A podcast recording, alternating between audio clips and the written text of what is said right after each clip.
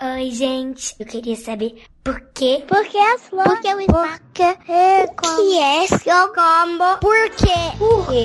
Por que as flores? Olá, pessoas e pessoinhas! Bem-vindos ao Soy Kids, o programa mais itivalia do Portal Deviante. Sai, kids, porque sim não é resposta.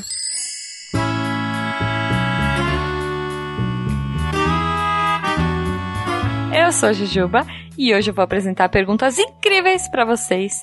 E a gente vai começar logo. A primeira pergunta que eu vou fazer é a do Pedro, de 5 anos. Vamos lá, Pedro?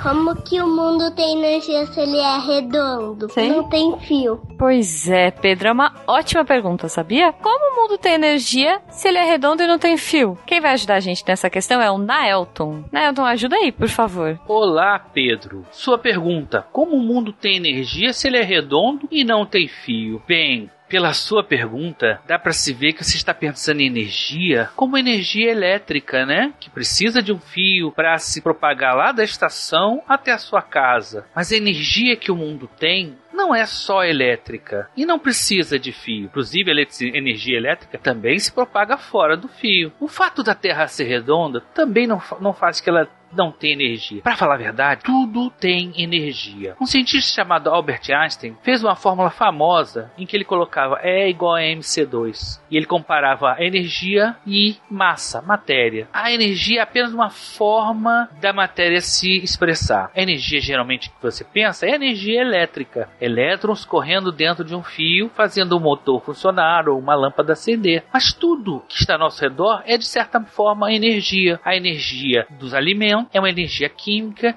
que seu corpo processa e transforma em movimento, em calor, energia do movimento, energia mecânica, energia térmica. Então o mundo está sempre trocando formas de energia. Energia de um tipo vira energia de outro tipo. E não depende da forma e nem precisa de fio. Então o mundo tem energia, você tem bastante energia, tenho certeza, e não depende da sua forma nem precisa de fio. Então o mundo tem energia e tudo que você imaginar tem algum tipo de energia. Seja uma energia térmica pelo calor, seja uma energia luminosa através da luz, seja uma energia elétrica que passa até um fio, seja energia de movimento, vários tipos de energia. Então, a Terra tem energia e não tem problema dela ser redonda e também não precisa de fio. Muito bom, Naelton. Pedro, você sabia de todas essas energias que o mundo tem? É muito legal, né? Eu fiquei bem curiosa também quando você fez a pergunta e espero que ela tenha sido respondida. Se você tiver mais alguma dúvida, manda pra gente. Quem também tem uma dúvida muito interessante é a Dora, de 5 anos.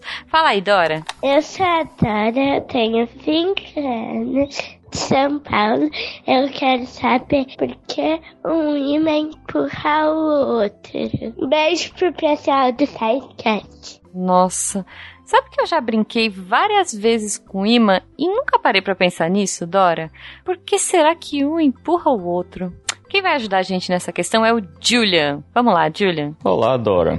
Adorei sua pergunta e também adorei seu nome. Você sabia que desde criança eu também achei que os ímãs eram coisas mágicas ou tinham um efeito mágico? Pois é, também tenho essa dúvida. Você também sabia que o imã pode ser chamado de magneto? Então, magnéticos, porque esse efeito de empurrar que o imã tem que você tanto quer saber, vem do campo magnético que eles criam. Mas, Julian, o que é campo magnético? Então, esses ímãs são formados de coisas bem, bem, bem pequenas, chamadas moléculas. E nessas moléculas ainda tem coisinhas menores que são chamadas de elétrons. O campo magnético é formado pelo movimento desses elétrons. Então, eles têm um, um movimento certinho, bonitinho, que forma esse campo magnético. Então, por exemplo, o ímã em formato de palito, cada ponta desse palito seria um lado do ímã, certo? Então, uma ponta seria o positivo, a outra ponta seria o negativo, ou norte e sul, tipo os opostos. E essa força incrível que o ímã faz, ela sai do positivo para o negativo, como se um estivesse atraindo o outro. Então, você já percebeu que esse mesmo ímã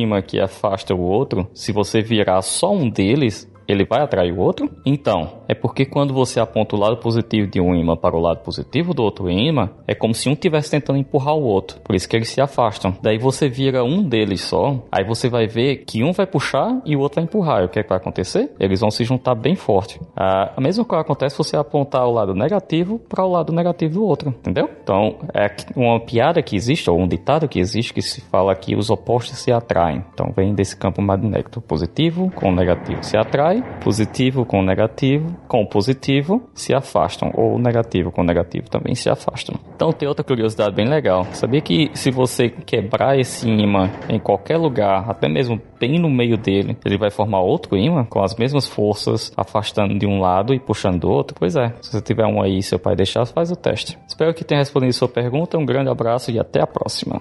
Que legal, Julia. Olha só, eu não sabia que quando você quebra um imã, ele vira um outro imã igualzinho, com um polo positivo e negativo. Por que será, né? Eu vou perguntar pro Julian depois.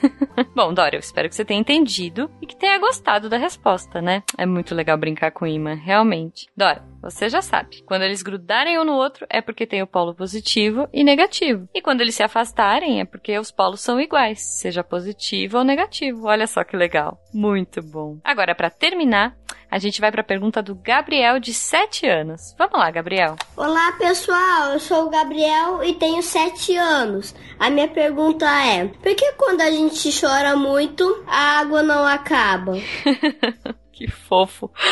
Gabriel, eu adorei a sua pergunta. Eu espero que você não chore muito, né? Mas eu também fiquei querendo saber por que que quando a gente chora muito, ainda assim a água não acaba. Para ajudar a gente nessa, olha só, o Gabriel, seu xará, vai responder. Vamos lá, Gabriel. E aí, Gabriel, meu xará, tudo bem? Sou Gabriel também. E você mandou a pergunta, por que que a gente chora muito, a água não acaba? É uma ótima pergunta e eu vou tentar te ajudar um pouquinho a entender. Então, quando a gente chora, seja porque tá triste ou porque tá sentindo dor, a gente sai no cantinho do olhinho, né? Aqui perto do nariz, a lágrima. A lágrima, se você já provou, às vezes cai no nariz, é um, ou cai na boca, é um pouquinho salgada. Mas ali a, a lágrima é formada quase que basicamente de água. E aí, poxa, a gente tá chorando, tá vendo aquele tanto de líquido. E aí, por que não tá acabando a água do corpo? Quando a gente chora, cai algumas gotinhas. É como se fosse, sabe aqueles remédios que tem um conta-gota na tampa? Ou então uma seringuinha. É pouquíssima água, é muito pouca água. Já o nosso corpo, a gente tem 30, 40 até 50 litros de água. Pra você ter uma noção, aquele galão de água grandão que fica na, na cozinha e faz blu quando você tá enchendo, ele tem 20 litros. Agora imagine que o nosso corpo tem 3 galões daquele, 2 até 3 galões daquele de água. Imagine para aquela água toda acabar só na lágrima. E aí realmente demora muito para acabar. Só que pode acabar, calma, não é assim. A gente não vai chorar tanto que vai acabar.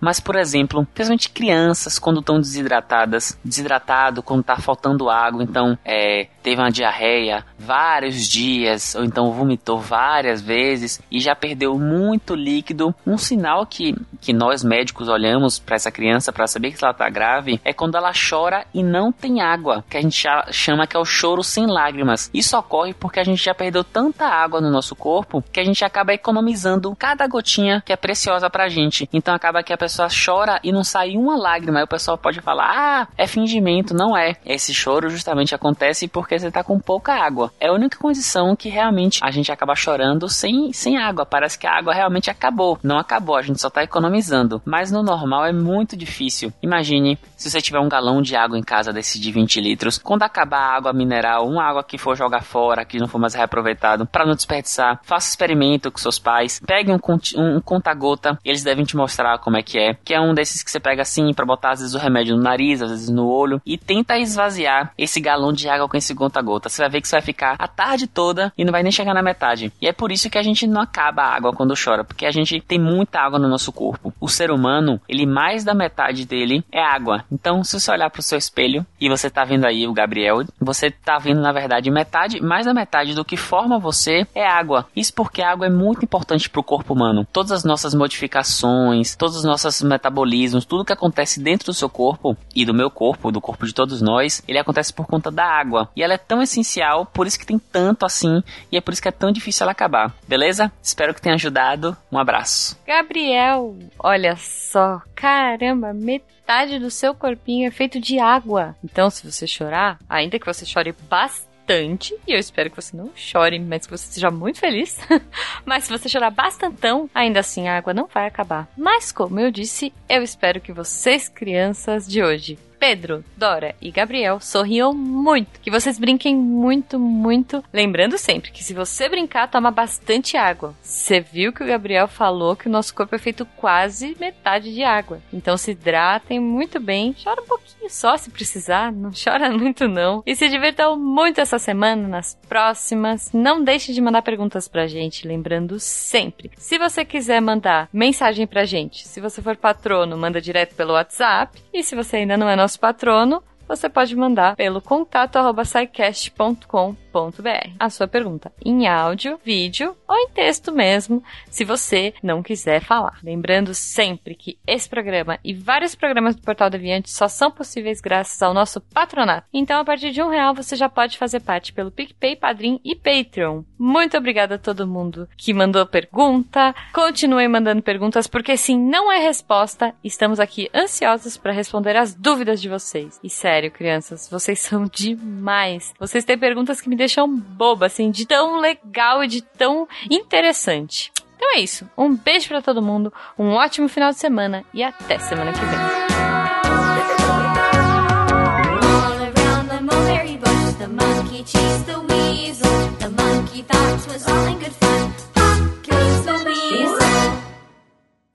Esse podcast foi editado por Nativa Multimídia.